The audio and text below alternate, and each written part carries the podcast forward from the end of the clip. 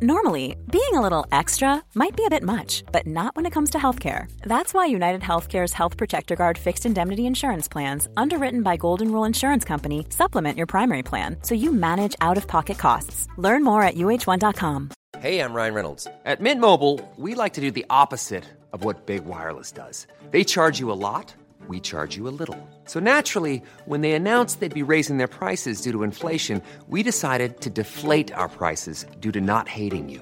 That's right. We're cutting the price of Mint Unlimited from $30 a month to just $15 a month. Give it a try at mintmobile.com slash switch. $45 upfront for three months plus taxes and fees. Promo for new customers for limited time. Unlimited more than 40 gigabytes per month. Slows. Full terms at mintmobile.com.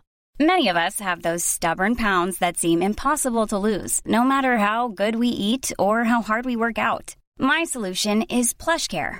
PlushCare is a leading telehealth provider with doctors who are there for you day and night to partner with you in your weight loss journey. They can prescribe FDA-approved weight loss medications like Wagovi and Zepbound for those who qualify. Plus, they accept most insurance plans. To get started, visit plushcare.com slash weight loss. That's plushcare.com slash weight loss.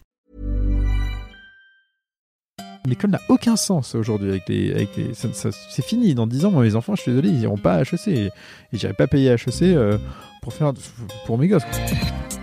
Bonjour à tous et bienvenue dans Nouvelle École comme tous les lundis. Cette semaine, j'accueille Jean de la Roche-Brochard. Jean est partenaire chez Kim Aventure où il travaille directement avec Xavier Niel pour investir dans une à deux startups par semaine. On parle de son parcours, pas toujours en ligne droite, de ses erreurs de jeunesse, de pourquoi il aime son travail et de comment il veut éduquer ses enfants.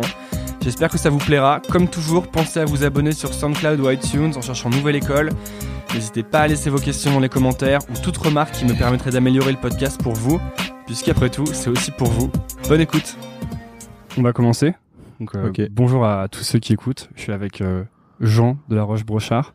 Salut. Salut Jean. Euh, donc Jean, t'es partenaire chez Kima Venture, c'est euh, le fonds de notamment Xavier Niel. Ouais. Euh, vous êtes un fonds que vous appelez Super Angel. Ouais, parce qu'il y a que Xavier qui finance. Ok. Et euh, vous investissez dans des startups, donc 2 à 3 par semaine, euh, 100 par an environ. Ouais, c'est ça. Euh, vous avez un portefeuille de plus de 500 boîtes. Ouais. Toi, t'es, à titre perso, tu as levé environ 100 millions pour plus de 30 boîtes. Ouais, c'est ça. Et euh, tu investis en fait dans une ou deux startups par semaine avec, euh, avec Xavier Niel. Tu es au bord de boîtes que j'aime bien, du style euh, Payfit, que j'aime énormément. Ouais, pour, ma euh, cam de ouf, Péfit. quand ils m'ont sauvé la vie euh, sur ma mon ancienne boîte. Ah, c'est cool. Euh, Save, euh, Zenly, Iban First, et puis une autre boîte dont on parlera tout à l'heure, Sourced, Ouais. que je trouve assez, assez intéressante. Mais en fait, on va parler de Kima, on va parler de l'investissement un peu plus tard, mais il y a un truc qui, euh, qui m'a euh, direct interpellé avec toi, Ouais. c'est que tu te présentes, notamment dans les articles que tu as écrits, que j'ai lus, tu te présentes souvent comme un, un entrepreneur qui a échoué, ou pas, même pas vraiment un entrepreneur, et, tu dis je suis pas un entrepreneur, tu dis j'ai rien fait entre 0 et 25 ans. Ouais. Alors qu'en fait, euh, quand on regarde ton parcours, moi j'ai l'impression que tu es un méga entrepreneur et que depuis que tu as 10 ans, tu fais des projets et que tout ce que tu fais dans ta vie tourne autour de l'entrepreneuriat. Pourquoi Ouais. euh, tu présentes ça comme ça? Parce que j'ai rien fait. Alors, il va y avoir un peu de franglais. hein. Enfin, je suis désolé, mais euh, C'est pas grave, les auditeurs seront euh, Ouais. cléments. j'ai rien fait de meaningful, en fait, de 0 à 25 ans. J'ai fait plein de petits projets euh, euh, que j'ai menés jusqu'à une certaine phase et je suis jamais allé à l'étape d'après. Euh, tu vois, quand j'ai fait mon jeu de société, je devais avoir, je sais plus, 10-12 ans, pour le présenter au concours international de Boulogne-Billancourt. Je fais mon jeu, j'avais passé du temps à le faire, j'avais écrit les règles et tout. À un moment donné, le, le PC plante, c'était le PC de mon beau-père. Je perds les règles. Bon, bah, laisse tomber le jeu, je l'ai jeté, je me suis cassé, j'ai arrêté, ça m'a saoulé. Euh, je voulais faire euh, de la location d'appartements euh, à la Airbnb. J'avais un site qui s'appelait Traveling World, c'est marrant. Et j'avais fait ça avec deux trois appartes. J'aurais dû le développer à 10, 20, 30 appartes. Et je suis jamais allé au-delà, en fait. Ça, c'était ce que tu faisais pour les, euh, les fêtes, euh, les, business trips de financiers ou euh, les, les, les jeunes assez riches, c'est ça? C'était pour payer mes soirées en boîte avec mes potes qui n'avaient pas de problème d'argent. Ah Et pourquoi, t'as, pourquoi du coup tu l'as pas emmené jusqu'à 20, 30, 40 appartements? C'est une bonne. Franchement, c'est une bonne question. Je me suis, ja- je me la suis jamais reposée depuis. Euh, mais ce que je peux dire, c'est qu'il y avait de la, euh, il y avait, il y avait, il y avait beaucoup de, de d'inachevé, euh, euh, de l'amateurisme, un peu de la timidité aussi sur le terrain, tu vois. Si tu veux faire, si tu veux monter ta boîte, il faut pas que tu aies peur d'aller sur le terrain, il faut pas que tu aies peur de pas à tes, à tes, à tes users. Il faut qu'à chaque petit obstacle, barrière que tu vois, il faut que tu aies la niaque de, la sauter, quoi. Et moi, je l'avais pas, je la trouvais pas, je la, la trouvais pas cette niaque. D'ailleurs, c'est con, mais je fais toujours le parallèle beaucoup entre euh, entre les startups, l'entrepreneuriat et le dating. Et euh, moi, j'étais nul en dating. J'étais nul. euh, Putain, j'étais incapable d'aller voir une fille et lui dire bonjour, quoi. Donc toi, t'étais, euh, tu faisais le site de chez toi, tu faisais le produit et ensuite tu le posais et tu te touchais plus vraiment ou t'allais pas vraiment mettre euh, parler aux gens qui pourraient l'utiliser. Ouais, j'allais pas, j'allais pas vendre. Ouais, je, je, je faisais pas les choses jusqu'au bout, quoi. Parce que euh, pourtant, on, par exemple, à 12 ans, tu dis que as vendu, euh, tu vendais des exemplaires de journal Ouais, satirique et c'était que ça t'avait attiré des ennuis. Ouais. Donc quand même, t'es dans la vente hyper hyper jeune et euh, qu'est-ce que tu à 16 ans, tu, tu développais plein de sites web, Ouais, c'était l'envie de créer. tu avais envie de créer. Ouais, l'envie de créer, c'était bien. Et puis, euh, ouais, l'envie de créer. Et en plus, ce qui était, moi, ce que j'aimais, ce que, moi, ce qui me fait kiffer, c'est, tu prends une situation de marché don- donnée, sais de rentrer par une porte par laquelle personne a, a- pers- personne a, a- a- a- par laquelle personne est rentré, quoi. Et quand j'étais à l'école, mais pareil, tu vois, moi, je suis arrivé, donc, euh, mes parents ont divorcé, on était dans le 13e, on arrive dans le 16e chez mon beau-père, je débarque à Janson de Sailly, euh, collège de, collège de, de, de, de petits gamins blindax, euh, Et toi, tes parents, moi, ils- j'avais pas fringues ils à mettre quoi, sur moi. Euh, moi, mais elle bossait à la Cité des sciences et de l'industrie pendant 20-25 ans. Maintenant, elle est, à- elle est à la RMN, euh, Réunion des musées nationaux. Et, euh, et on n'avait pas une thune. Et, donc, à un moment donné, euh, quand j'ai vu que je pouvais choper euh, 3 francs à, Jérémy Boisy en lui, en lui vendant euh, un, un truc que j'ai fait sur papier en un quart d'heure, euh, bon, bah vas-y, quoi, tu vois. Et ça, ça t'a attiré des ennuis? Ouais, parce qu'en fait, le journal satirique, j'avais fait un, j'avais fait un espèce de, de, de poème satirique sur une nana. Je ne mettais pas son nom, mais on savait qui c'était. Je me suis fait choper par le proviseur et je me suis fait faire envoyer trois jours. C'était ton, ton face match. euh, comment, comment ça s'appelle le truc Ouais, c'était mon Zuckerberg face match, ouais. Ton face match ouais, mon- not, c'est ouais. ça. Mais c'était pas Hot or not son truc, parce que Mm. Hot or not, c'est d'autres types qui l'avaient fait ensuite. Ouais. Zuckerberg, il avait un truc qui s'appelait euh, face match, je crois. Je sais pas. Mais donc le truc, c'est que je faisais ça et j'avais récupéré les articles euh, que je mettais. Je les avais récupérés dans d'autres bouquins. Donc j'allais sur le petit Windows 95 de mon de mon père. Je tapais les articles, je les imprimais. J'avais tout fait chez mon père avec sa photocopieuse, son imprimante et tout. Donc moi, j'avais pas dépensé d'argent là-dessus. Tac tac, j'avais j'avais j'avais agrafé tout ça et je les avais vendus à l'école euh, la semaine d'après. Donc tu vois, moi ça me fait penser aux histoires des entrepreneurs américains qui ont leur stand de limonade et euh, parce que moi j'étais pas du tout dans les j'avais même pas d'ordinateur en fait avant mes 15 ans et toi tu baignais un peu déjà là-dedans assez Ouais. tôt finalement parce que t'es t'es, En euh, fait, parce que mon père un jour est venu me voir, j'avais 15 ans, et il m'a dit j'ai fait mon sta- il a un restaurant et puis il a une maison dans le sud euh, avec de l'hébergement et il m'a dit j'ai fait le restaurant de mon j'ai fait le site de mon restaurant, ça m'a coûté 30 000 francs. C'est hors de question que je dépense un centime pour le second site quoi. Donc voilà un bouquin, lis-le, démerde-toi et fais-moi un site. C'est coup, comme tu ça as que ça a commencé. et c'est là que t'as trouvé que tu pouvais acheter restaurant Paris sur euh, La guerre, mec. En AdWords, fait, c'est euh. c'est dingue, c'est mon père, mais c'est même pas moi, c'est mon père un jour qui me dit Ouais, Jean m'a parlé d'un truc, euh, Google AdWords, euh, il paraît que c'est dingue, tu peux acheter des mots-clés, ça bien ta visiteur sur ton site et tout. Et donc, on a juste pris les mots-clés restaurant Paris, restaurant romantique, restaurant romantique Paris, 5 cents du clic, on avait un formulaire de réservation, et je sais pas, on a dû générer, mais sans déconner, tu dépensais 10 000 et tu faisais du x10, x15, x20 en ROI, quoi. et maintenant ça coûterait euh, je sais pas 10 100 fois plus enfin, Je sais pas, je cherche même pas à comprendre. Ouais. On a arrêté au bout de quelques années, justement, c'était Hmm. trop cher. Et du coup, ça aurait été quoi euh, Enfin, qu'est-ce que tu entends par quelque chose de, quand tu dis meaningful, donc il y a du sens ou Bah, en fait- d'important, d'important ou qui a du sens? Lancer, si tu veux être ingénieur à un moment donné et lancer un micro-projet comme ça, euh, ça peut, c'est à la portée de, de tout le monde. Ceux qui font la différence à la fin de la journée, c'est ceux qui, à chaque fois qu'ils atteignent une, une étape comme celle-là, ils la dépassent et ils vont aller chercher l'étape suivante. Et ça, c'est quelque chose que j'ai compris qu'après, quoi. Et, hum, et, et voilà. Et c'est de l'autodiscipline et, et t'apprends, euh, enfin, et t'apprends, tu, en fait, à, à enfin, et t'apprends, quoi. Mais, euh, mais donc, euh, ouais, il y a rien de remarquable dans euh, tous ces petits projets, tous ces petits trucs, parce que, parce que je suis jamais allé au fond, quoi, au bout. Mm. Et euh, qu'est-ce qui a fait euh, Tu me dis, euh, je m'en suis rendu compte après que la différence c'était d'aller plus loin. C'est à quel moment que tu t'es rendu compte de ça Je m'en suis rendu compte. Euh, Quand est-ce que je m'en suis rendu compte? Donc en fait, euh, 25 ans, j'ai commencé à faire de l'IPO sur euh, Alternex dans un petit groupe qui s'appelait Avenir Finance Corporate. Euh, Lehman Brothers est tombé neuf mois plus tard. Comme moi, j'étais arrivé en stage, ils m'avaient embauché trois mois après. J'étais pas très cher, je bossais comme un taré parce que bah, je venais d'arriver, quoi, comme n'importe quel mec qui débarque. Euh, quand Lehman Brothers est tombé, dans mon département de 15 personnes, sur un groupe de 100, ils ont viré 14 personnes et je me suis retrouvé tout seul avec trois managing directors. En fait, les trois managing directors, euh, c'est con, mais à ce moment-là, je les ai sentis, euh, tu vois, pas, pas la dalle, pas brillant, pas, pas exceptionnel. Et puis, puis Ils étaient vois, beaucoup plus âgés que toi? Ouais, ouais, beaucoup plus âgé. Et puis tu vois, tu regardes ça et tu dis, mais merde, tu vois, c'est pas ça le modèle que je veux. Si je veux pas me retrouver à 40, 50, 60 ans euh, en me disant que, bah, en fait, je me suis installé dans les pantoufles et ça a marché, quoi.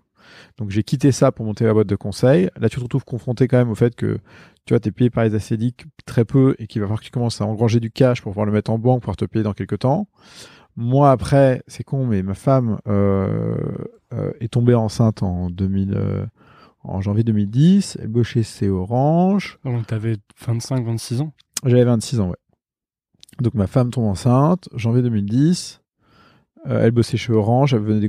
Donc, ça- elle gagnait plus d'argent que moi. hein. Je gagnais, euh, je sais pas, je faisais 3000, 3500 euros par mois, je crois, net. Et euh, donc tu fais un gosse, euh, t'achètes un appart. Tu vois, tes beaux-parents te disent, ah, faut que tu achètes un appart, t'achètes un appart. Est-ce Euh, que c'est quelque chose qui te, c'est quelque chose qui te stressait qu'elle gagne plus d'argent que toi à l'époque?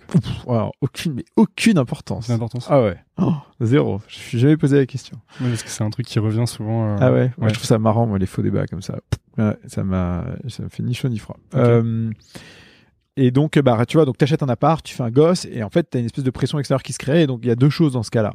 Soit cette pression extérieure, tu, tu, tu, tu la, tu vois, tu la prends et elle te, et elle te, tu vois, ça devient un moteur, et c'est cool. Soit tu la prends pas ou mal, et, euh, et puis, bah, écoute, euh, je pense que c'est la merde, quoi.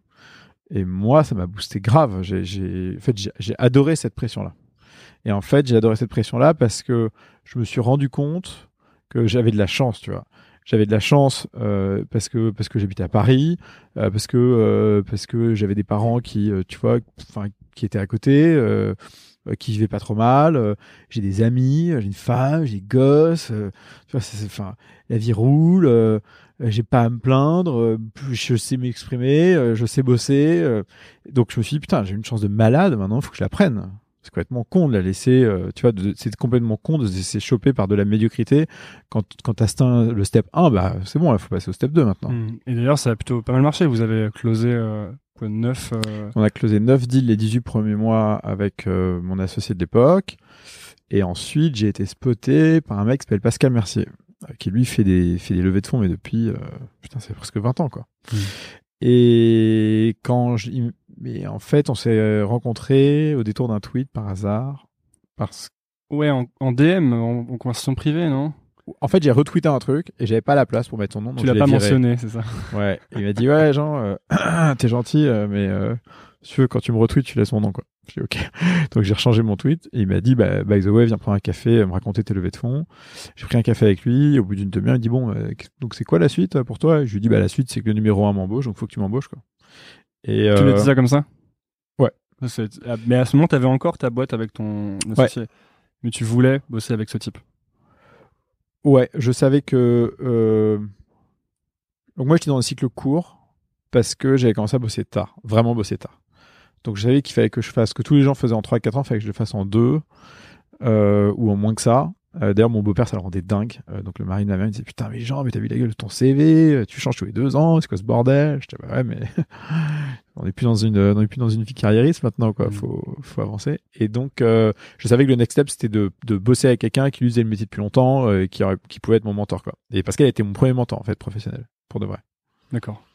Et euh, t'as bossé avec lui. beaucoup progressé avec lui. T'as beaucoup progressé avec lui. Ouais, énorme. Qu'est-ce que qu'est-ce qui t'a apporté?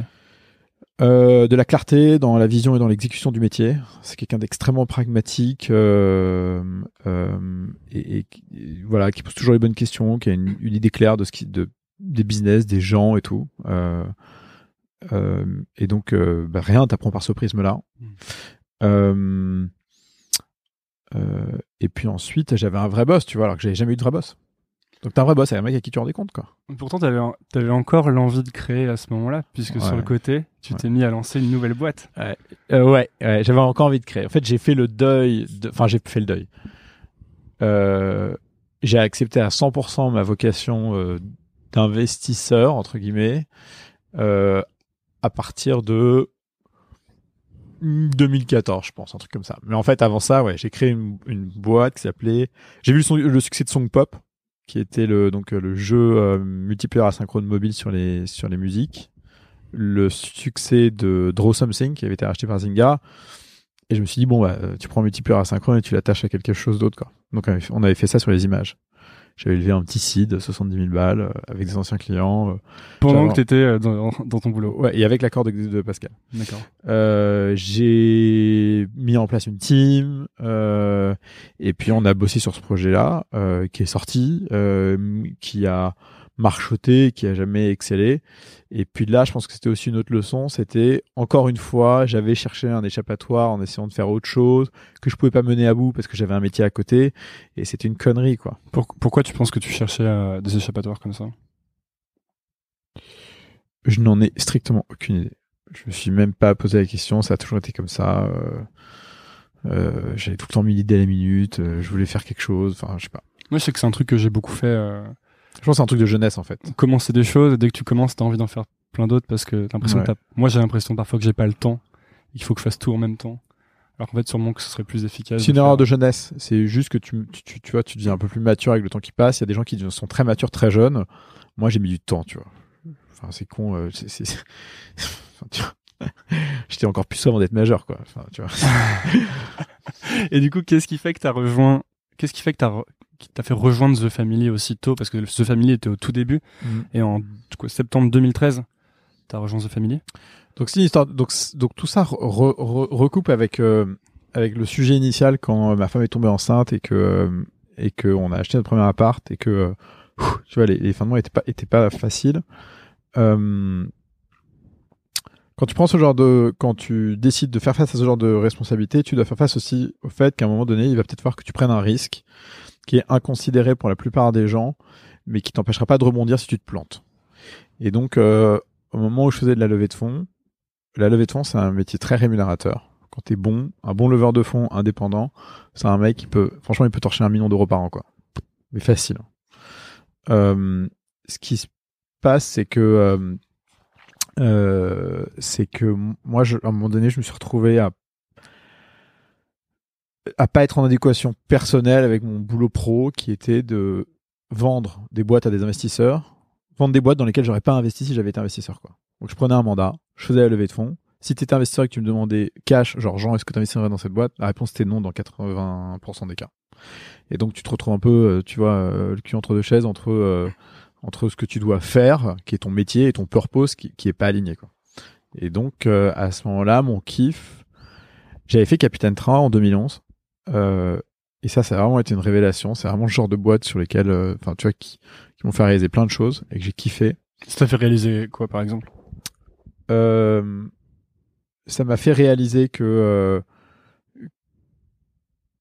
y avait un que le- les meilleurs deals venaient pas du consensus et donc euh, que pour bien faire le métier d'investisseur ou faire des bons choix dans la vie c'était pas une question d'écouter ce qui se passe autour et ce que le consensus te dit. C'est euh, d'avoir un chemin de pensée clair et d'être euh, fidèle et consistant par rapport à par rapport à, à ce que tu penses et ce que tu cherches. Et euh, et Capitaine Train ça a été un choix d'instinct. Et après, ce choix d'instinct m'a donné, m'a fait réaliser plein de choses euh, que sur lesquelles tu raisonnes, quoi. Donc, euh, je sais pas, euh, sur le principe des monopoles, euh, sur le fait que euh, des petits gars très techniques euh, peuvent venir bousculer des géants qui ont des legacy systems qui datent d'il y a des plombes, que que c'est parce que justement on te dit qu'il n'y a pas de marché que personne essaye, qu'il y a potentiellement une opportunité qu'il faut aller choper. Tu vois, c'est le cas d'un PFIT sur la PES, c'est le cas d'un Alan sur, le, sur la mutuelle. Euh, c'est le cas d'un IBAN First sur la banque. euh, Enfin, il y a vraiment des grosses opportunités. Et donc, euh, ça, c'était génial. Et ça m'a fait réaliser aussi que j'adorais le seed. J'adorais le venture, j'adorais ces jeunes boîtes. Et donc, en mars 2013, je me suis dit, bon, ok, là, j'en ai marre de faire le levée de fonds. Euh, j'ai envie de faire du seed, être investisseur en seed. Et à ce moment-là, Jérémy Berabit, qui m'a Ventures, qui donc qui gérait Kima Ventures, était en train d'embaucher deux associates, deux juniors. Et je m'étais dit, putain, le job de rêve, ce serait d'avoir le job de Jérémy Bérébi. Quoi. Et en fait, moi, j'ai commencé à bosser sur un pitch deck de seed fund que j'ai pitché à quelques personnes. Et j'en ai parlé à Martin Mignot, chez Index, qui m'a dit, écoute, Jean, euh, on vient de mettre de l'argent dans un chez The Family.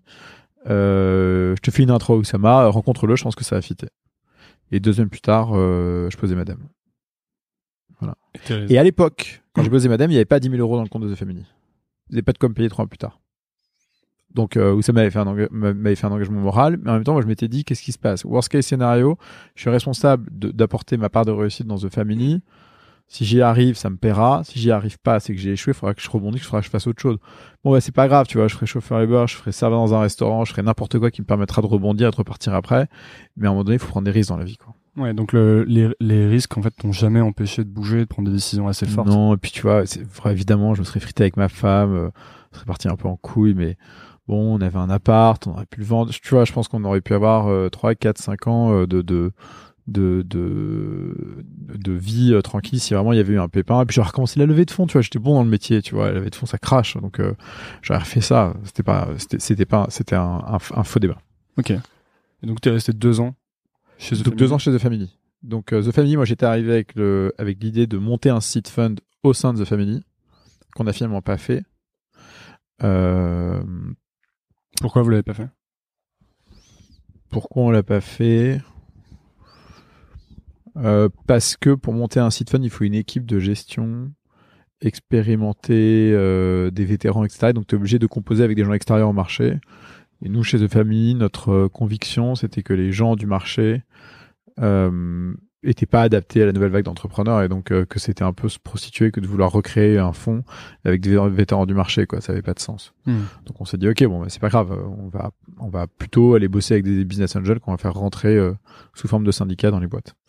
Et donc, euh, moi, j'ai apporté la pratique de la pratique de levée de fonds euh, chez chez The Family. J'ai présenté The Family et les entrepreneurs de The Family à tous les investisseurs de la place. Euh, après, on a fait coup d'état. J'ai fait coup d'état lever des fonds. Qu'est-ce qui t'a tiré à, à l'origine dans The Family? Qui a fait que ça a L'authenticité. L'authenticité. En fait, le problème de tout marché, tout, tout, toute activité liée à l'argent euh, se fait euh, cannibaliser par euh, euh, j'arrive pas à trouver le mot, se fait cannibaliser par l'argent, par le vice de l'argent. Quoi. Donc tu prends le marché du venture, le marché des investisseurs en général, euh, les intérêts sont désalignés avec les entrepreneurs, c'est des mecs qui sont perdus toute authenticité. Quoi.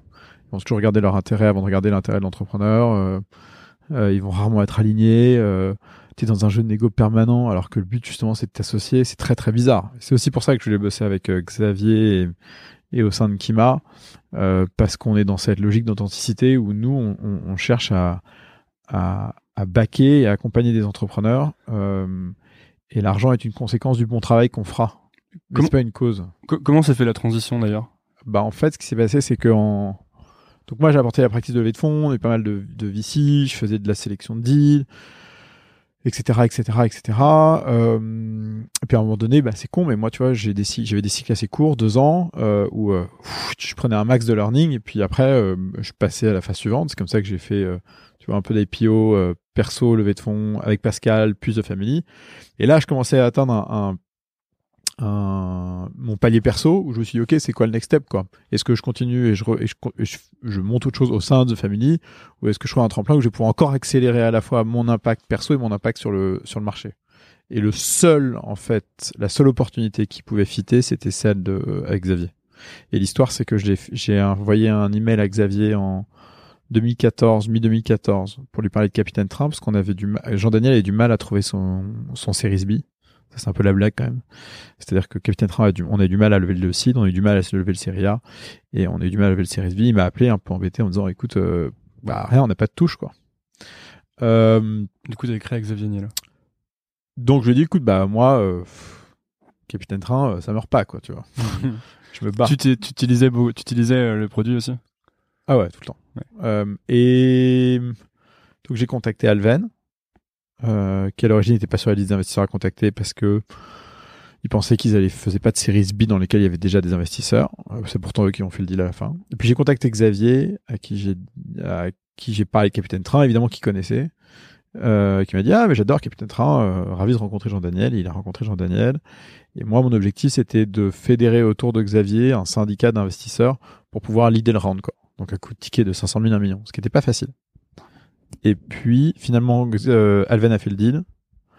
Euh, et Jean-Daniel a, enfin, a dit OK à Xavier pour un ticket classique de 150 000. Et Xavier a fait le, le deal avec Kima. À ce moment-là, euh, Jérémy avait envie de faire autre chose. Donc il est parti de Kima. Et puis, et puis j'ai dû présenter un ou deux deals en plus à Xavier. On s'est jamais rencontrés, hein, c'était que par email. Et un jour, il m'a dit, bah, écoute, passe me voir, tu vois, on se rencontre. Voilà, on a parlé euh, deux heures. Il m'a pas décroché un mot sur Kima. C'était comment la conversation alors? C'était euh, qu'est-ce que tu fais? Comment ça se passe chez The Family? On avait parlé un peu d'Algolia aussi, parce que c'était un deal qu'il aurait bien voulu faire. Euh, de la manière dont on faisait les choses chez The Family. Je, je sais plus, de plein de trucs, tu vois. deux heures, assez cool, hyper détente. et à la fin, j'ai à la fin, je lui dis bon, euh, mais euh, donc Kima, euh, c'est quoi la suite? Et il me dit, c'est-à-dire, je dis bah je sais pas, Jérémy s'en va et tout, donc j'imagine que tu vas recruter quelqu'un d'autre quoi. Et il me dit ah mais non non non, tu sais, nous, on a, on a deux associates, ils font le job, Kima ça tourne, c'est cool quoi. J'étais dégoûté. Donc je suis sorti. Et en fait, ils m'ont appelé quelques semaines après. Et j'ai commencé, c'était mars 2015, j'ai commencé à bosser en septembre 2015. C'est la deuxième fois que j'ai rencontré Xavier de toute ma vie, c'était en mars 2016. Donc c'est un type qui reste en retrait. If you're looking for plump lips that last, you need to know about Juvederm lip fillers. With Juvederm Volbella XC and Juvederm Ultra XC, your lip look, whether it's subtle or bold, can last up to one full year with optimal treatment and no additional maintenance. Find a licensed specialist and see if it's right for you at juvederm.com today. That's J U V E D E R M.com. Add fullness to lips in adults over 21 with Juvederm Volbella XC or Juvederm Ultra XC. Do not use if you have severe allergies or a history of severe allergic reactions, or if you're allergic to lidocaine or the proteins used in Juvederm. Tell your doctor if you have a history of scarring or taking medicines that decrease the body's immune response or that can prolong bleeding. Common side effects include injection site redness, swelling, pain, tenderness, firmness, lumps, bumps, bruising, discoloration, or itching. As with all fillers, there's a rare risk of unintentional injection into a blood vessel, which can cause vision abnormalities, blindness, stroke, temporary scabs, or scarring. For full important safety information, visit juvederm.com. This Mother's Day, celebrate the extraordinary women in your life with a heartfelt gift from Blue Nile. Whether it's for your mom, a mother figure, or yourself as a mom, find that perfect piece to express your love and appreciation. Explore Blue Nile's exquisite pearls and mesmerizing gemstones that she's sure to love. Enjoy fast shipping options like guaranteed free shipping and returns. Make this Mother's Day unforgettable with a piece from Blue Nile. Right now, get up to 50% off at BlueNile.com. That's BlueNile.com. Euh, Est-ce que c'est un type qui reste en C'est un type discret, ça c'est sûr. Euh, et après, euh, enfin tu, tu vois, je, je, je, je saurais pas quoi lui dire si je le voyais toutes les semaines, quoi. Euh, on s'en- on s'envoie beaucoup d'emails, euh, on échange beaucoup. euh, euh, les choses sont assez simples, directes, tu vois, efficaces, sympathiques, honnêtes avec lui et tout. Ça roule, tu vois. Notre, je pense qu'on a une bonne, je pense qu'on bosse bien ensemble, quoi. Hmm. Voilà. Et quand on se voit, c'est sympa. Et quand on se voit pas, on fait autrement. Et puis, euh, il reçoit 1500 mails par jour. Euh, c'est une Et grande fortune de France et il a 10 projets à la fois, quoi. J'ai entendu plusieurs fois qu'il reçoit 1500 mails par jour et qu'il répond à tous ses mails. Oui, c'est vrai. Il répond à tous ses mails. Tu peux essayer. D'accord. Moi, je, je vais, Et c'est d'ailleurs le, c'est je d'ailleurs vais le prendre au mot et je vais essayer de l'inviter sur ce podcast. Hmm, Ouais, alors, non, parce qu'il le fera pas. Enfin, je pense pas qu'il le fera. Tu regardes, mais je pense pas qu'il le fera. Mais en tout cas, il te répondra. Euh, et mais c'est dingue, ouais. Il répond à tous les emails. Et toi, tu fais pareil, non, en plus? T'essayes de répondre à tous tes emails? Bon, attends, moi, Xavier reçoit 1500 emails par jour, il répond à tous les emails. Moi, je reçois 300, 400. euh, je serais une merde si je serais pas capable d'y répondre, quoi. Tu vois, non, c'est un exemple, je suis obligé. Non, mais parce que ça, c'est un truc que j'ai vu qui était important chez toi. Euh, Ouais. Tu parles beaucoup du inbox zéro. Ouais, C'est ce que tu essayes d'avoir deux fois par semaine, le mercredi et le dimanche. Exactement. Mais euh, c'est une stratégie, mais parce que moi, je connais d'autres personnes qui ont une boîte mail avec 32 000 emails non lus. Je sais pas comment ces gens-là font. Moi, j'aime bien avoir l'esprit clair, tout le temps. Il n'y a pas un moment où tu reçois trop, justement, de. de... Si, tu te laisses déborder régulièrement. Mais euh, c'est des périodes passagères. Euh, c'est des périodes passagères. Et c'est pas très grave. Non, non, mais de temps en temps, on se fait un peu déborder, mais rien de méchant. Toi, t'es assez axé sur. euh, ça va être un sujet qui est assez important pour toi, l'organisation, Ouais, grave. la, la sauvegarde du temps. Euh, pas la sauvegarde du temps, mais en fait, on nous a appris à l'école, on nous a appris deux choses qui sont, qui sont, euh, si tu veux, on, on t'ancre, on t'ancre dans la tête pendant plus de dix ans. Deux choses. La première chose, c'est que euh, l'apprentissage doit être quelque chose de lent, parce qu'en fait, tu t'adaptes au, tu t'adaptes au, t'as une classe de 30. Donc évidemment, t'as des gens qui apprennent vite, t'as des gens qui apprennent lentement, c'est pas grave, c'est comme ça, c'est son rythme, tu vois, mais faut. Et donc on te dit, bah ok, on va se mettre au milieu, quoi. Donc tu te mets au milieu, mais le problème c'est que si tu te mets au milieu, en fait, tu commences à descendre vers le bas. Hmm. Et donc l'école t'apprend à apprendre lentement. Et apprend à apprendre lentement, bah malheureusement, euh, euh, ça donne pas une bonne mesure de l'efficacité. Euh, c'est la première chose. Et la deuxième chose, c'est on t'apprend le politiquement correct, on t'apprend le consensus, on t'apprend le fait qu'il faut pas se fâcher avec les autres, parce que si les mecs commencent à se mettre sur la gueule sur une classe de 30, bon bah tout d'un coup c'est le bordel quoi. Donc euh, on t'apprend euh, la politesse absolue et, et, et le et le fait de pas froisser les gens. Donc en fait, les trois quarts des gens, quand il s'agit de dire non, ils savent pas, ils arrivent pas à dire non. Euh, euh, et, et donc en fait, les gens subissent leur agenda, subissent le monde extérieur, subissent leur environnement. Moi, je suis, je subis pas l'environnement et je pense que je suis bien meilleur dehors avec mon environnement quand je subis pas quand je subis. Donc j'ai des règles d'agenda qui sont hyper strictes que je tiens plus ou moins, euh, que je tiens plus que moins, mais que je tiens plutôt pas mal. Euh, et qui me permettent d'être disponible, euh, de répondre à mes emails, euh, de saisir des opportunités qui parfois sont utiles, parfois sont complètement inutiles, mais que mais, mais que j'étais content de saisir. Et puis voilà quoi. De faire des podcasts. Ouais, de faire des podcasts, tu vois. Mais parce que on pourrait. Le, le fait de lire tous tes emails, finalement, c'est. euh, Est-ce que c'est pas dans un sens céder au fait qu'on va te solliciter en permanence? Non parce Je que pense si qu'il y a des entrepreneurs temps- qui parlent du fait qu'ils vont pas lire une partie de leurs emails justement parce que euh, ça leur permet de bloquer du temps pour faire autre chose. Je me suis jamais retrouvé débordé par l'email. Hmm.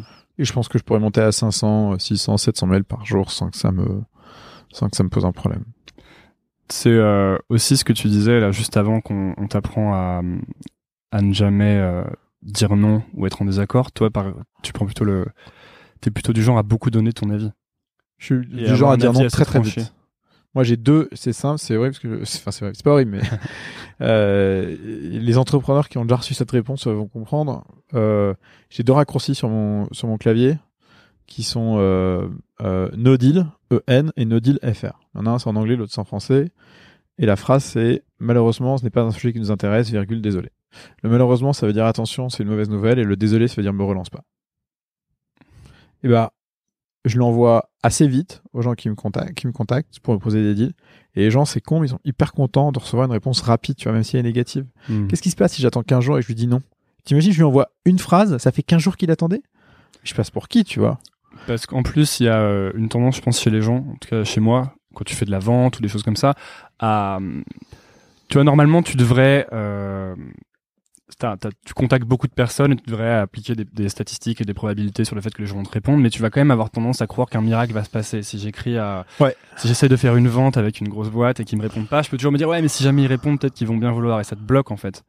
Ça te bloque ton. euh, Alors ça, c'est le principe de la, de la, de, de enfin pas de l'inaction, mais c'est, c'est le, tu vois, décision, ça vient du latin decidere, qui veut dire euh, couper, euh, tuer. Euh, euh, gérer son inbox pour arriver à l'inbox zéro le, tous les mercredis soirs et le dimanche soir, euh, fixer des rendez-vous, dire non, euh, prendre des décisions, euh, c'est mettre les choses derrière soi. Il faut mettre les choses derrière soi. Tu vois, rien de pire que lancer euh, 100 perches en pending et attendre, et attendre que ça se passe. Hmm. C'est horrible. Toi, c'est quoi les moments de, du coup, vu que mercredi soir, dimanche soir, Ouais. t'as une box zéro, c'est quoi les moments où tu fais ton, tu travailles le mieux, où t'es le plus productif? Le matin, le matin je suis une machine le T'es matin. un lève-tôt, toi?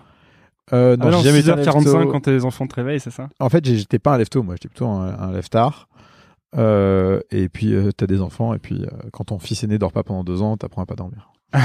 euh, donc, j'ai, donc, euh, donc, je me lève tôt parce que j'emmène les enfants à l'école et que je fais les biberons et que le deal avec ma, ma femme qui bosse pas depuis fin 2011 et qui s'occupe d'eux la plupart du temps. bon, bah, le deal le matin, c'est moi qui me lève, c'est moi qui fais les biberons, etc. Euh, et, et d'ailleurs, en fait, le, toute cette partie organisation, c'est un, euh, c'est un workshop que je fais aux, étudiants de Lyon là depuis euh, depuis la saison dernière et que j'aime bien. Donc Lyon, qui est donc la formation. La formation de The Family euh, pour les employés de start-up. Et ce workshop, c'est comment s'organiser comme une machine pour vivre sa vie comme un humain. En fait, c'est exactement ça. Les gens me disent Ouais, mais Jean, tes rendez-vous, 40 minutes, c'est court. Un call, 20 minutes, c'est court. Comment ça, tu fais pas de déjeuner en dehors du bureau? Comment ça, tu prends pas de rendez-vous le matin? Comment ça, je sais pas quoi? Euh, mais c'est un peu, tu vois, euh, hyper machinal comme, euh, comme routine.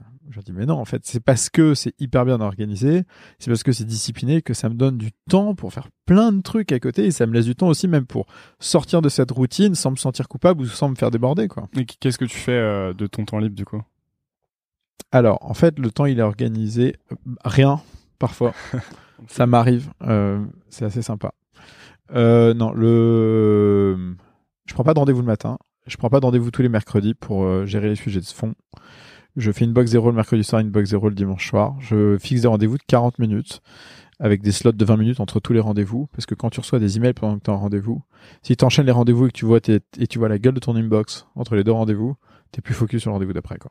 Donc je veux toujours avoir un peu de balance pour pouvoir gérer les petites urgences euh, entre deux rendez-vous. C'est ce que tu dis aussi pour les board meetings, de faire des sessions de 45 minutes Obligé. et de couper entre les 45 minutes Ouais. parce que les gens vont perdre l'attention sinon. Exactement, c'est essentiel ça. Euh, et euh, après des calls de 20 minutes, des rendez-vous qu'entre 14h et 17h, jamais après, parce qu'après 17h, je suis une lock.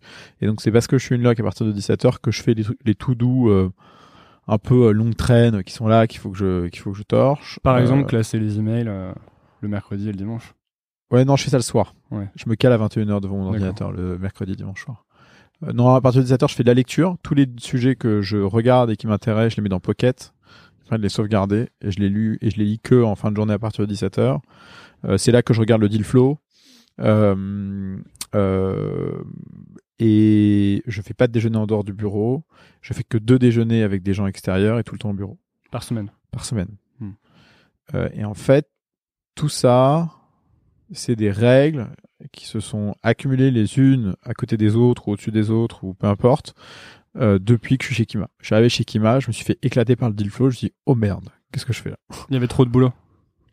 En fait, Vous êtes une petite équipe. t'as plein de boîtes. Tu vois, dans le deal flow, t'as 400, 500 boîtes par semaine. Tu les tries, tu les tries, tu les tries. Tu dis, ah, c'est sympa, ah, c'est sympa, ah, c'est sympa, c'est sympa. Tu commences à prendre des rendez-vous. Puis ton, en fait, ton agenda, ça devient, mais, tu vois, tu stack up, mais des tonnes de rendez-vous, tu vois plein de gens, et t'es pas, et t'es pas, et tu fais pas mieux le boulot pour autant. Au contraire, tu vois, t'as, t'as l'esprit hyper busy. Et tu dis, ok, bon, ça, c'est plus possible. Donc, euh, il faut que je trouve des, des slots. Et donc, tu t'organises, tu vois. Donc, t'enlèves les slots euh, du matin pour pouvoir être euh, efficace, que c'est là que t'es, c'est là que moi je suis efficace en tout cas. Et puis, euh, à un moment donné, tu te rends compte que t'as beau faire ça, bah, tes rendez-vous, ça veut dire qu'ils sont bookés 4 semaines à l'avance. Mais qui book tes rendez-vous de 4 semaines à l'avance, tu vois? Euh, D'ailleurs, j'ai entendu que euh, voilà, je, je perds son nom, l'investisseur Warren Buffett. Ouais. Si tu veux prendre un rendez-vous avec lui, il faut le prendre la veille. Et en fait, il y a jamais, il ne va programmer un rendez-vous pour la semaine prochaine, pendant deux semaines, pendant un mois. Il faudra toujours l'appeler la veille. Et la veille, si tu l'appelles, il va dire est-ce que j'ai envie de le voir demain? Oui, non, et le mettre sur son agenda. Ouais, c'est à peu près ça chez moi. Euh, j'ai je suis plutôt avec un, je suis plutôt avec un jour parce que j'aime pas me faire. euh, Enfin, j'ai- j'aime bien avoir une bonne visibilité de l'agenda qui vient dans la semaine.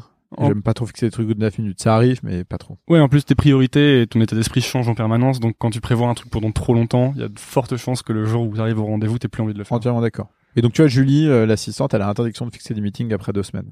Et si j'ai des rende- et si j'ai trop de rendez-vous et qu'elle est obligée de fixer des rendez-vous après deux semaines, c'est-à-dire que j'ai pris trop de rendez-vous. Hmm. Ça, je me suis mal organisé. Alors, vous avez une manière euh, particulière en plus de fonctionner chez Kima parce que vous êtes une toute petite équipe. Vous Quatre. êtes quatre. Ouais. Et, euh, et du coup, vous avez un peu euh, start-upisé ou productisé votre euh, votre fonds. Productisé à mort. Voilà. Et vous Mhm. avez donc euh, comment le vous avez plusieurs produits, Ouais, mais vous avez surtout vous avez Kima Lab, c'est pour gérer la partie deal flow. tout à fait. Donc ça, c'est une plateforme. Ouais, Et vous avez euh, un autre, un autre truc qui s'appelle Kima Forward, ouais. qui est pour euh, Portfolio management. portfolio management. Et euh, vous avez un système aussi d'introduction. Ouais, qui est dans Forward et qui est un système d'introduction anonymisé. Alors attends, long story short, comme on voit 400 deals par semaine, qu'on fait un deal tous les trois jours, qu'on a 500 boîtes dans le portefeuille, et que notre métier, euh, ou plutôt que la que la renommée de Kima va passer par sa réputation et non pas par sa performance, parce que c'est comme ça que ça fonctionne un fonds de seed. Surtout que nous, on investit qu'une seule fois, on réinvestit pas dans les boîtes. Euh, il faut qu'on trouve un moyen d'accompagner. Tous les VC disent à leurs entrepreneurs qu'ils rencontrent, nous, au-delà du capital, nous allons euh, vous apporter de l'accompagnement. Bon, d'abord, c'est mytho. Euh, parce qu'ils n'ont pas le temps, parce que leur métier, c'est d'investir. Mathématiquement, c'est pas possible. Ouais. Non, mais que- mathématiquement, c'est pas possible. Et puis, et puis putain, faut savoir ce que tu fais dans la vie, quoi. Soit t'es investisseur, soit t'es opérateur, mais dis pas que t'es investisseur et, et que tu vas supporter les boîtes dans leur développement. Les boîtes, elles ont un milliard de trucs à gérer. L'impact d'un VC, il est très faible, quoi. Donc, faut savoir dans quoi tu as un impact. Moi, je pense qu'un VC, il a de l'impact pour accélérer l'accès à des ressources euh, auxquelles les entrepreneurs n'auraient pas pensé, euh, pour les connecter à des gens qui sont passés par leur sujet et qui vont pouvoir les accompagner et qui vont pouvoir. Et, et, je pense que le VC au-delà du capital, c'est quelqu'un qui qui a un altruiste, tu vois, qui à un moment donné prend l'entrepreneur et dit viens, on va se poser, on va poser la situation et je vais essayer de t'éclaircir le paysage pour que tu vois clair dans ce que tu dois faire demain. Et c'est ça le boulot d'un VC, c'est pas euh, de, de, de c'est pas d'opérer quoi. Et donc euh, nous, euh, nous en plus, donc non seulement on peut pas le dire parce que ce serait mytho, tu vois, que ça s'envoie dans le portefeuille, euh, mais ça nous empêche pas de nous dire bon, il bah, faut qu'on trouve un moyen de d'accompagner les boîtes et de et de et, d'avoir une bonne réputation auprès de nos, nos entrepreneurs. Et donc, t'as que deux moyens, c'est soit de grossir, soit de scaler. Grossir, on peut pas parce qu'on est parce qu'on est quatre. Et puis, je, je t'ai entendu dire que Xavier Niel ne voulait pas grossir. C'est une histoire que tu racontais, que tu lui avais dit, on pourrait faire plus d'argent si on grossissait. Ah alors c'est pas une, alors ça c'est pas une question de team. Euh, c'était c'était une question de retour. En fait, euh, j'ai dit à Xavier, pourquoi est-ce que on mettrait pas euh, plus d'argent dans moins de boîtes avec une stratégie de refinancement On aurait de meilleurs rendements et gagnerait plus d'argent? Et Xavier m'a dit, mais j'ai pas besoin de plus d'argent. Euh, ouais, mais moi j'ai besoin de plus de caride. Mais non, mais les, les, les, les étoiles s'alignent quand les quand les gens font bien leur boulot à la fin de la journée, je pense. Xavier Niel, de loin, on a, on a l'impression qu'il il a, vraiment une démarche honnête vis-à-vis du monde de la tech en France ou des startups avec 42, avec qui À un niveau, en fait, je pense que les gens ne se rendent même pas compte. Un jour, on déjeunait avec lui, un entrepreneur, et l'entrepreneur dit ouais pourquoi tu fais pas un peu plus d'assurance avec le mobile et tout? L'assurance ça crache. Et Xavier regarde et dit mais je suis pas là pour, je, suis pas là pour euh, je suis pas là pour arnaquer mes clients. Tu vois, l'assurance c'est de l'arnaque. Moi j'arnaque pas mes clients, putain, tu vois. J'ai pas fait free 19,99 euh, pour arnaquer mes clients, je veux tu vois, c'est un Free, c'est une, une, marque, euh, ouais. Alors évidemment, c'est pas cher, donc euh, parfois ça peut paraître low cost, mais en réalité, c'est que c'est une marque noble, quoi. Tu vois, je, je, veux, je veux fournir ce service, ce beau service à mes clients.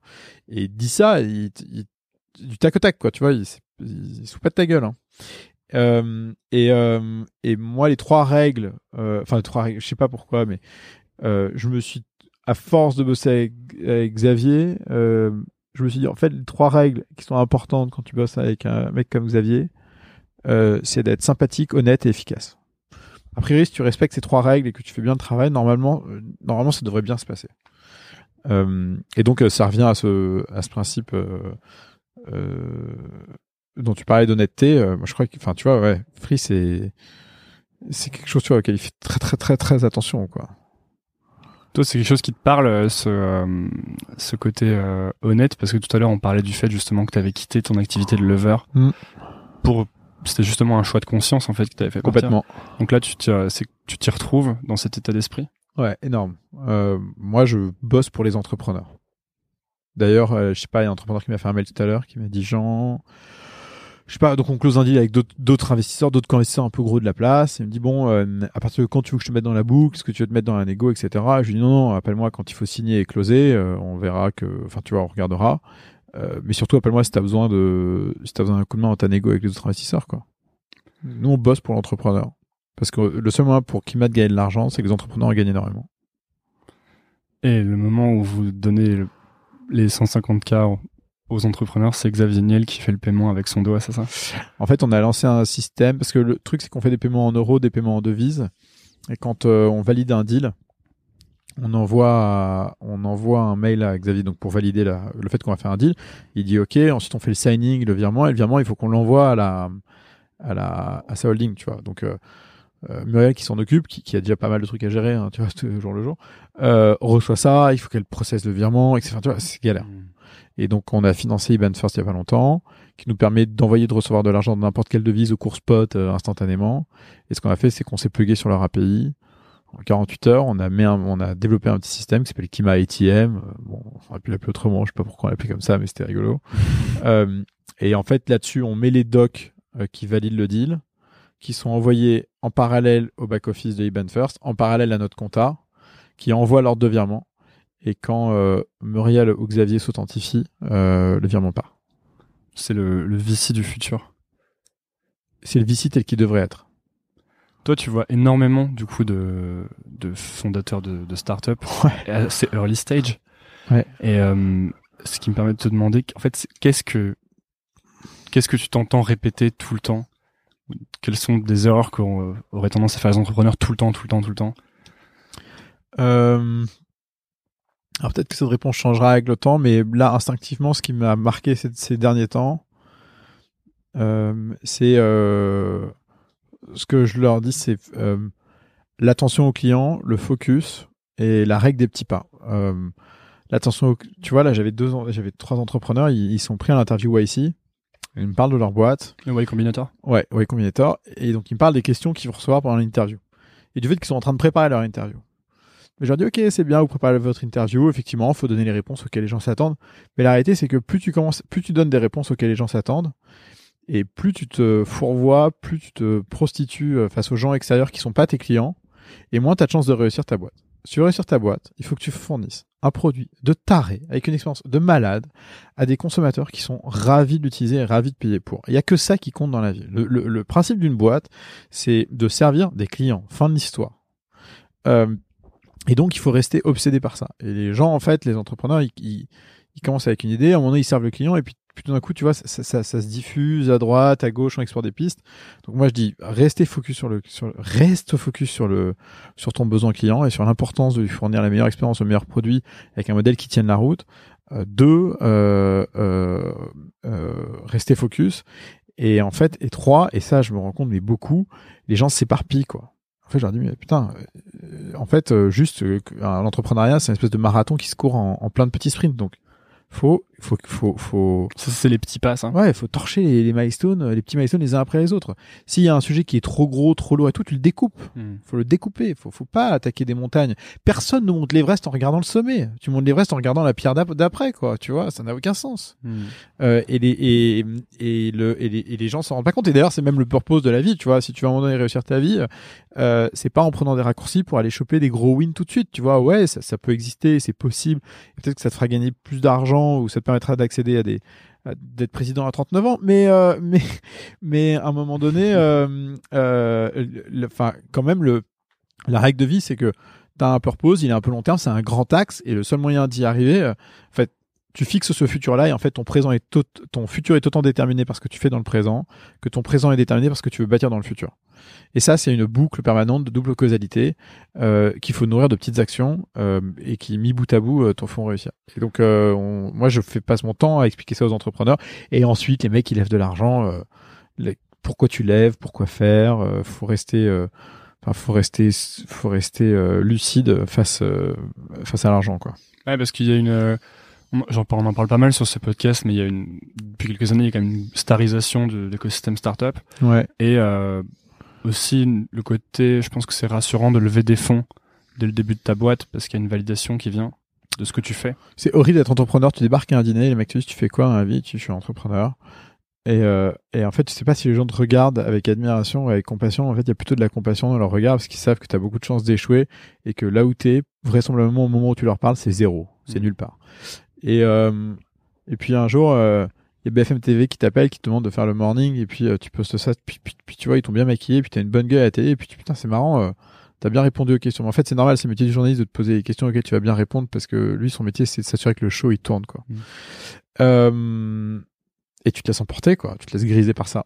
Et effectivement, euh, euh, c'est un piège. Moi, les boîtes qui marchent le mieux chez moi, c'est les moins médiatiques. Euh, et c'est c'est les quatre boîtes dans lesquelles on est au bord, là, qui cartonnent. C'est un carnage. Elles marchent super bien. Et ils ont pas besoin de ça. Ils vont chercher la satisfaction chez le client, pas chez le média. Hmm. Il y a un autre truc que tu disais qui était intéressant, je trouvais, c'est de rester concentré sur ce que tu appelles leur primitive Ouais. aux boîtes. On- moi, je t'ai entendu parler de ça par rapport à, à Facebook et Snapchat et au fait que Snapchat Mm. sont restés focus sur Ouais. leur caméra et sur leur produit, qui est Ouais. leur corps produit. Et euh, Facebook ont une tendance en ce moment à faire tout et n'importe quoi. Bah, Facebook maintenant est un gros bousin, donc en fait tu es sur un play stratégique où, euh, où euh, si tu fais tes produits en fonction, de- enfin si tu fais tes produits pour servir ton consommateur de la plus belle manière qui soit, tu feras pas les niveaux de croissance qui sont exigés par le marché. Donc aujourd'hui ils sont obligés de faire des plays stratégiques qui sont beaucoup plus violents, euh, d'où leur play plateforme sur Messenger, d'où leur play plateforme sur la VR. Ouais, Leur, euh, copie des stories. Ouais, ouais, c'est un peu salace. euh, Mais bon, euh, c'est comme ça qu'ils vont faire du cash, quoi. Mhm. Euh, et donc la primitive. Donc en fait, ce que je dis à toutes nos boîtes consumer, euh, c'est de se concentrer sur trois choses et de jamais les oublier, de passer et de et de et d'essayer de de les de les reprendre de manière régulière. C'est narrative, primitive, enablers. Et pour la faire courte, la narrative, c'est quel est le comportement durable, profond et authentique euh, euh, sur lequel euh, tu, tu bâtis ton produit et l'usage de tes consommateurs. Et ça, c'est hyper important parce que c'est le seul moyen de faire quelque chose qui, qui, qui est profond dans la, qui, qui marche dans la durée, tu vois. Donc par exemple, euh, Tinder, c'est l'ego. Et, Tinder, c'est l'ego, ouais. Euh, Snapchat, c'est l'authenticité, c'est la réalité. Euh, parce que t'es en, t'es en, en fait, euh, t'as pas de mesure de popularité, elle n'est que pour toi sur Snapchat, parce que les gens voient pas combien de personnes ont vu tes, Hmm. tes stories. Et Instagram, ce serait quoi la perfection? Ouais, c'est ça. Complètement. Bah, juste. Ouais, exactement ça. Euh, et donc, euh, et donc, euh, donc cette narrative, c'est tu penses à une toile d'araignée. La primitive, c'est ce qui est au corps, et, en fait, la primitive, c'est quelque chose qui doit se, su- se suffire à elle-même. Tu vois, chez Snap, c'était la caméra éphémère. Chez Snap, chez Instagram, c'est le filtre. Chez Tinder, c'est le match. Chez Facebook, c'est le newsfeed. C'est ça la primitive de ces boîtes-là. Et si tu regardes toutes ces boîtes, elles passent leur temps à améliorer cette primitive, tu vois, à la, à la, à la, à la renforcer. Et souvent, les entrepreneurs, en fait, ils, ils, ils chopent cette primitive de manière un peu inconsciente. Ils, ils buildent de manière aussi tout autant inconsciente, en fait, la narrative autour de la primitive qu'ils ont, qu'ils ont craqué. Mais en fait, très vite, ils s'éparpillent dans les enablers. Or, les enablers, ce ne sont que des features dont le but est d'harmoniser, d'améliorer, de renforcer euh, euh, l'expérience autour de la primitive pour que la narrative s'exprime de manière hyper forte. Donc dans mon cas, la primitive, ce serait les épisodes audio, les podcasts. Si je devais prendre Nouvelle École comme une, comme une start-up, par exemple. Parce qu'il y a plein de choses qui vont à côté. Il peut y avoir des articles, il peut y avoir... Euh... alors, non, mais d'a- Enfin ouais, d'abord c'est- quoi- la, la narrative sur euh, sur un sujet comme le tien? Sortez des sentiers battus. Ok, c'est quoi le meilleur moyen de faire ça? D'inspirer les gens et d'élargir leurs perspectives en justement leur apportant plein de perspectives différentes. Ok, donc si- donc si ça se trouve c'est pas le podcast, c'est le, enfin c'est plutôt le format quoi. Hmm. Et, ça- et le format aujourd'hui tu utilises le podcast parce que c'est un format qui euh, qui peut-être est le mieux identifié, le plus pratique, etc. Si ça se trouve demain, euh, tu vas te retrouver à faire euh, comme euh, plutôt à la startup Begins des épisodes un peu plus courts parce que euh, le l'attention span des gens est plus est Mm. plus court, tu vois. Euh, tu vois Black Pills, ce qu'ils ont fait? Black Pills, c'est le espèce de Netflix mobile euh, fait par Daniel Marelli et, Patrick Holtzman, euh, qui est financé par Xavier Niel. Et ils font des mini-séries de 10 épisodes de 10 minutes chacun, que sur mobile, et c'est très orienté millennials. Bah là, c'est t'adaptes exactement ton produit et ta primitive à- au nouvel usage des gens, tu vois. Et le problème aujourd'hui de l'éducation et notamment, enfin en général et du contenu, c'est que il y en a en multitude et qu'on a un faible taux d'attention. Je sais pas le nombre de gens qui qui écoutent ton podcast jusqu'à la fin, tu vois, mais euh, je prends celui que j'ai écouté hier de Nicolas de Doctrine. Euh, j'ai commencé à l'écouter et puis euh, au bout d'une demi-heure, je me suis fait récupérer par mon fils qui m'a demandé un truc. Et donc j'ai dû m'arrêter, je pense, au bout de 35-40 minutes, tu vois, il me restait encore, je sais pas, 20 bonnes minutes ou un truc comme ça. Euh, bah ça, c'est le, c'est le piège du format. Donc en fait, si tu voulais améliorer, renforcer, euh, travailler ta primitive, tu chercherais le format le plus idéal pour justement débloquer cette, cette connaissance de la manière la plus, la plus, la plus forte qui soit. Quoi. Euh, ouais, donc la primitive, c'est le format. Et après, euh, c'est tout ce qui va autour. Euh, pour... euh, Parce que là, on est déjà à 50 minutes. Ouais, désolé. Mais non, mais c'est bien. Euh, juste pour parler euh, futur et tendance, vu que toi, t'es investi. Ouais. Euh, c'est c'est laquelle la plus grosse macro tendance Enfin, je sais pas, est-ce que c'est la VR, la réalité augmentée pour toi Quelle est la, vraiment la tendance qui va Euh, les, les deux grosses tendances qui maintenant sont évidentes. Quoi. Le machine learning et l'AI aussi peut-être. Ouais, l'AI, mais l'AI au sens euh, au sens généraliste, euh, c'est-à-dire actionner, tu vois. Euh, Nicolas Doctrine parlait beaucoup d'AI dans son dans dans dans dans, dans le podcast. C'est un peu un abus de langage en fait, parce que c'est plutôt du machine learning et c'est Mm. plutôt, de la euh, tu vois, c'est euh, enfin c'est de l'engineering euh, assez classique quoi. L'AI c'est c'est quand c'est quand la machine surpasse l'humain euh, dans, dans le dans le dans l'interprétation d'une information quoi. Ça c'est ultra violent comme euh, comme euh, c'est ultra violent. Bah, D'ailleurs, justement, euh, il Ouais. y a une boîte de ton de, dans de laquelle tu es au board qui s'appelle euh, Source. ouais, Et en fait, ce qu'ils font, c'est que euh, c'est le code qui t'aide à coder, quoi. ouais, c'est exactement ça. Et donc, ce qui nous amène à penser que ça va être le code qui écrit le code tout seul au bout d'un moment. C'est exactement ça. Et c'est important parce qu'en fait, les, les développeurs passent. C'est un, je sais pas si c'est réel, mais en gros, c'est 70-80% de leur temps à architecturer et à concevoir et que 20 à 30% de leur temps à coder. Mhm. Et donc, euh, le temps que tu passes à. à, à- c'est comme la lecture rapide, tu vois. Si j'avais une méthode pour te concentrer de manière certaine pour que tu puisses faire de la lecture rapide, les gens ne feraient que de la lecture rapide. Parce que c'est un moyen beaucoup plus efficace de mémoriser, beaucoup plus fort, parce que ton attention est extrêmement forte. Quoi. Euh, ça a le même impact que de la lecture lente 5 fois moins vite. Alors pourquoi est-ce qu'on lit pas 5 fois plus vite tu vois? C'est débile. Bah rien, parce qu'en fait, t'as pas le tool pour le faire. Euh, bah, sur le code, euh, t'as un peu cet effet-là. Euh, si j'étais capable de te faire comme SwiftKey, de te dire le prochain mot qu'il faut que tu mettes, et qu'en fait ton cerveau est juste après c'est faire ah oui bien sûr, tac tac, et donc et bah tu serais beaucoup plus rapide. Et donc le, pendant que tu codes euh, tu beaucoup plus facile à avoir la représentation de ce que tu es en train de faire. Et donc le principe de source et ça c'est de la vraie AI euh, ils analysent le code source des développeurs du monde entier qui clusterisent. Alors le cluster c'est un truc hyper important dans les réseaux de neurones parce que quand tu fais de l'AI on dit souvent plus le set de data est important et plus tu arrives à, à développer des règles qui permettent à l'AI d'être performante. En fait c'est pas vrai parce que plus le set de data est important et plus, en fait, oui, c'est vrai pour euh, pour traiter la donnée, mais la réalité c'est que il faut que tes règles s'appliquent sur des clusters qui soient plus petits, parce que plus ton cluster est gros, plus tes marges d'erreur sont fortes, et en fait, une erreur fois une erreur fois une erreur fois une erreur, à la fin, ça fait zéro, quoi. Euh, et donc, euh, ce que fait ce que fait Source, c'est qu'il clusterise les euh, il clusterise le code des développeurs du monde entier euh, en fonction de, je sais pas moi, cybersécurité, euh, plein de trucs. Tu as des milliers de, de, de, de thèmes. Euh, il crée des modèles uniques. Euh, donc, par exemple, tu prends Docker, les 40 gigas de Docker, c'est rentré dans un modèle source. Ils te sortent un modèle qui fait 1 méga, tu le poses dans ton IDE, et pendant que tu codes, euh, Source va te, va te suggérer du code euh, et des snippets de code euh, pour pouvoir coder plus vite. Quoi. Et euh, toi, t'as as trois enfants? Ouais. Et est-ce que c'est un truc qui t'inquiète pour tes enfants plus tard, le fait que justement on arrive à un stade où les machines commencent à vraiment faire le boulot des humains? Non, non, pas, pas, euh, pas du tout. Par contre, euh, ce qui est sûr, c'est que comme l'éducation est, est- comme l'éducation actuelle, euh, comme l'éducation actuelle et,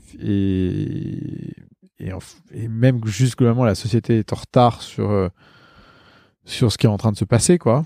Euh, ça va être Enfin, j'esp- j'espère que ça va pas être trop violent et que ça va se faire de manière assez naturelle. Moi, je suis persuadé que mes enfants font pas d'études, par exemple. tu, que tu les enverras pas à l'université ou... euh, Non, ça n'a aucun sens. En fait, la seule raison pour laquelle t'emmènes les, t'emmènes les gens à l'université, c'est pour qu'ils se retrouvent entre pairs et qu'ils se stimulent et qu'ils aient affaire à des professeurs qui leur donnent la connaissance. Le- le- les gens, ils vont à Stanford, pas pour les cours de Stanford, les cours de Stanford, ils sont sur, ils sont sur, sur, euh, sur les, sur les différentes plateformes, etc. Ils vont pour se retrouver entre pairs, pour se stimuler parce que euh, c'est de là d'où, d'où, d'où germent le, le- les projets, etc. Et bah, je pense que demain, Stanford ne sera qu'un, qu'un enabler physique de quelque chose qui existera et qu'en fait tu prendras euh, 2000, 200 000 personnes qui à un moment donné euh, enfin ouais enfin, c'est- ça n'a ça- l'école n'a aucun sens aujourd'hui avec les avec les ça- ça- c'est fini. Dans 10 ans moi mes enfants je suis désolé ils iront pas à HEC et, et j'irai pas payer HEC euh, pour faire pour mes gosses quoi. C'est mort. euh, tu, feras comme tu penses que tu feras comment du coup? Déjà, mon rêve aujourd'hui, ça aurait été capable de pouvoir faire du homeschooling en partie et avoir des activités beaucoup plus en groupe qui, qui justement soient centrées autour de la dynamique de groupe. Tu vois, dans il y a un, bouquin qui est exceptionnel que m'a conseillé Firmin, euh, le mec de PFIT, qui s'appelle The Five Dysfunctions of a Team, qui explique des dysfonctions euh, qui arrivent dans les, dans, les, dans les boîtes à partir de 20 30 personnes et, et- plus, et qui sont des problématiques de base euh, sur le fait que les gens se font pas confiance, que comme ils se font pas confiance, ils osent pas rentrer en conflit, comme ils osent pas rentrer dans le conflit, bah ils se rendent pas accountable pour les actions qu'ils font, euh, etc., etc. Euh, et, et la dynamique de groupe, elle, sert à ça et c'est important que les enfants en prennent conscience très tôt. Euh, à l'école, les enfants entre eux, ils sont, ils sont, ils sont, franchement, ils sont cruels quoi. C'est chaud. Euh, et, et le et les et les profs euh, gèrent l'école comme une espèce, la classe comme une espèce de grand groupe euh, euh, mais, mais très homogène quoi. Et en fait, on, on, on bosse pas du tout les principes de trust, euh, enfin de confiance, euh, euh, de la de, de, de, tout ce qui peut y avoir de sain dans le conflit, de s'entraider, de se rendre responsable l'un vis-à-vis de l'autre, etc. Et franchement, si on faisait ça très tôt, mais ça changerait, ça changerait même la dynamique de la société. On n'aurait pas des, des on n'aurait pas des, des on n'aurait pas des situations, bref, tu vois. Euh, complètement aberrantes comme celles qu'on a aujourd'hui euh, dans les élections, que ce soit aux États-Unis ou en France ou ailleurs, quoi. Donc il manque une, il manque dans l'éducation euh, cette, cette, cette, dynamique de groupe. Euh, de la même manière qu'aux États-Unis, ils ont quelque chose qui est très bien, mais qui, mais qui, mais qui pousse un peu fort, c'est euh, le lundi matin, euh, les gens viennent pitcher le week-end, tu vois. Les entrepreneurs, c'est des pitchers de rêve. Mmh. moi, je vois, mon, mes enfants, ils partent aux États-Unis deux, trois mois par an. Et voilà, ils pitchent mieux que les autres, tu vois. Ils sont en storytelling, ils expliquent et tout. Tu rajoutes à ça la dynamique de groupe, à mon avis, tu fais un carnage. Quoi. Les Américains, ils ont cette différence euh, par rapport aux Français qu'ils ils apprennent vraiment à se vendre en permanence. Ouais. Et qu'en fait, quand tu vas aux États-Unis, tout le monde euh, fait un truc génial dans la vie. Tu parles ouais. aux gens et ils disent oh, moi je suis artiste, euh, moi je fais des vidéos, moi je monte une boîte. Et moi, quand la première fois que j'y suis allé à, à, donc à San Francisco il y a quelques années, je me suis dit, ouais, mais moi, je suis une, je suis une merde. Ah, je fais rien du tout. Et, et ils t'ont euh, dit qu'ils étaient malheureux aussi ou pas? Je l'ai su un peu plus tard. Ouais, c'est marrant ça. Euh, comment, euh, bon, pour finir, mais euh, comment tu fais toi pour mesurer ton progrès? Pour te ou pour te dire que tu fais du bon travail ou que tu es performant? Euh, La mesure du progrès, c'est vaincre euh, ses inefficiences et et jamais se contenter de de ce qui est dans ton agenda classique. Moi, j'ai un j'ai un mandat qui est de faire 100 deals par an dans le monde entier. Euh, et de préserver la réputation de Kima euh, et de Xavier par extension, euh, ça me suffit pas quoi. C'est pour ça qu'on fait Kima Forward, c'est pour ça que Rose bosse sur Kima Circles, c'est pour ça qu'Alexis bâtit les outils. Euh, c'est pour ça qu'on a fait des deals de série A avec euh, Xavier. Euh, et en fait, si à un moment donné, je me rends compte que un mois donné, on n'a pas progressé, on n'a pas fait quelque chose de plus par rapport au mois suivant, bah, c'est qu'on n'est pas dans le progrès, quoi. C'est tout simple. Hein. Si, euh, si je te dis, euh, ça c'est les questions que j'ai piquées sur des podcasts américains. Vas-y, vas-y. Si je te dis succès, tu penses à quoi? À qui? En premier Ah oh, putain, j'en ai aucune idée. Je, je... ah. Euh... En plus, je n'aime je, je, pas ce mot succès parce que il est souvent relié à une perception qu'ont les gens de quelqu'un d'autre. Alors que le succès, c'est quelque chose qui doit être personnel. Le succès, ça peut être euh, un agriculteur qui fait de beaux légumes, et le succès, ça peut être euh, un businessman euh, comme Xavier Niel, qui a monté énormément de choses. Quoi. C'est intérieur. Ouais, c'est intérieur, ouais. Complètement.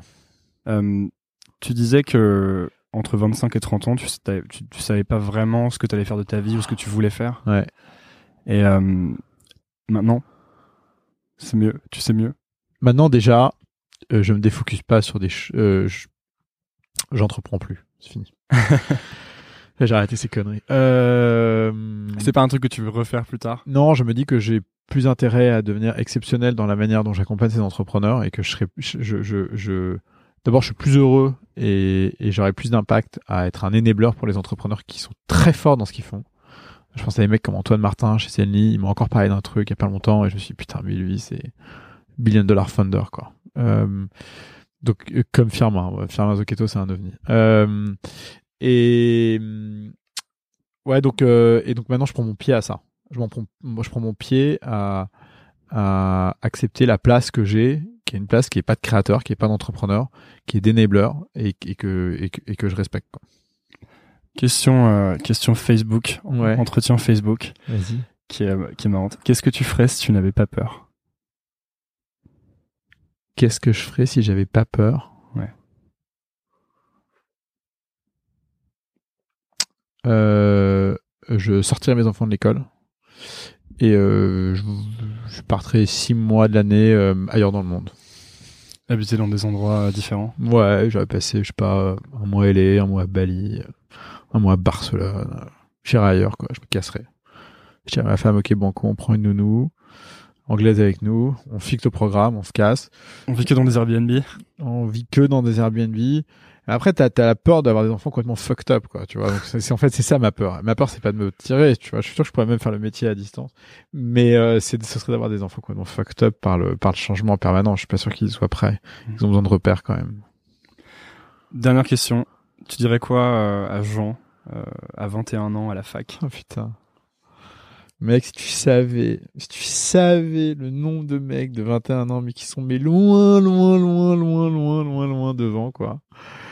Euh, juste prends exemple, quoi, tu vois. Et arrête de faire un milliard de choses. Sois plus rigoureux, sois plus consistant, termine les choses et après fais la suivante, quoi. Merde. ouais. Merci beaucoup. Jean. Merci à toi. Et bah, ça sort bientôt. Et merci pour l'épisode. Euh, pour que les gens puissent te retrouver Ouais. Sur, euh, bah, sur Twitter déjà? Euh, ouais, 2 LR, le chiffre 2 LR. Très bon handle entre, entre, euh, Ah ouais. excellent. Et euh, sinon, bah, Kim Adventures. Ouais. Et Jean at Kim Adventures, pareil. Merci beaucoup. Merci. Salut. Merci d'avoir écouté. Si vous êtes encore là, c'est peut-être que l'épisode vous a plu et j'en suis ravi. Si c'est le cas, partagez-le à un ami qui pourrait aimer. Ensuite, rendez-vous sur nouvelleécole.org pour accéder à toutes les notes, références et petites histoires autour de l'épisode.